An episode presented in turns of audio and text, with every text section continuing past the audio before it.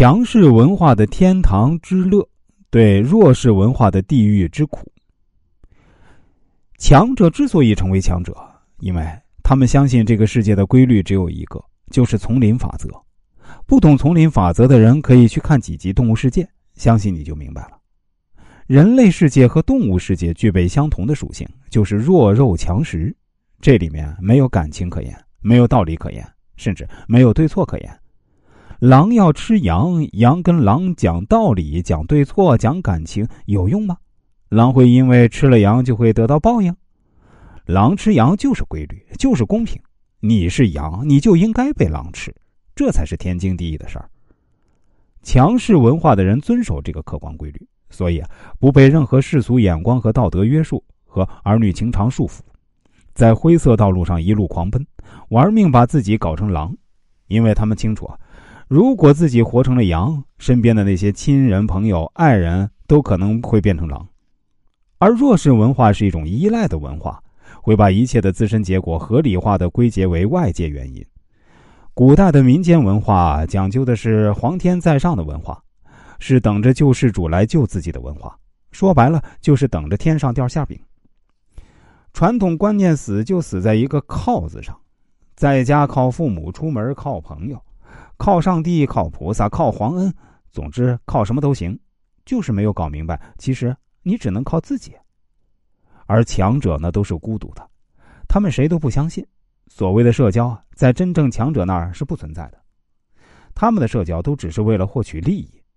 有利益就有感情，没有利益就不应该有感情。你看这是不是觉得很扎眼，接受不了？这是你骨子里的文化属性在控制着你的认知和判断，而当你看到这里时呢，觉得内心无法接受，代表你的文化属性就属于弱势文化。别急呀，我会谈到文化属性到底是什么，为什么你会被它控制。回到刚刚有感情才会有利益这句话，这是规律，规律是客观事实，你接受或不接受呢，它都在那儿存在。我知道你会说，你现在对你父母很好，没有任何利益关系。但如果你父母有上亿身家，你天天守在他们身边，他们就会把全部家产都给你，你会不会对他们比现在好十倍？再问你啊，你现在是对你孩子好，还是对你父母好？为什么你会对你的孩子更好？再问你啊。你生孩子是为了自己开心，还是为了让你孩子开心？孩子长大后，你跟他说：“哎，妈妈把你生下来养大成人多不容易啊！你要懂得孝顺妈妈。”说的好像很伟大，但事实是什么呢？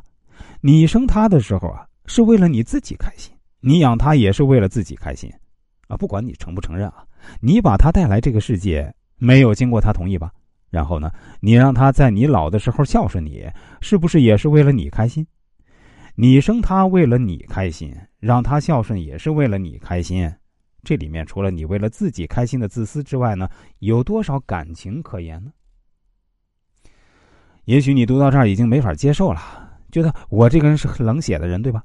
那我告诉你啊，强势文化的人都是这种思维，因为他们接受规律，规律本身就是残酷的，一切能长久的感情背后都是因为有长久的利益，只是啊，我敢于承认。你不敢承认罢了。你身边的大部分人呢是不会承认的，甚至会愤怒的反驳。弱者文化本身和强者文化就相反。弱者文化相信感情大于利益，天天嘘寒问暖研究感情，最后没有利益，感情也就结束了。这时啊，再开始哭天抹泪说遇人不淑，自己找了白眼狼，然后开始怨天怨地怨别人，就是没有怨自己。一个家庭谁成了受害者，代表谁没用，简称废物。强者不会给对方伤害自己的机会。大部分人呢都无法接受强者文化，因为他们相信普世价值观，相信人性本善，相信好人好报。而这一切啊，都不过是理想化的想当然。事实的真相往往是残酷无情的，就像一只小兔子待在充满毒蛇猛兽的丛林里。看到了一片花朵，就想着这是一个美丽的花园。天堂到底在哪儿？弱者永远没机会到那儿去，而强者活着的每一天都是在天堂。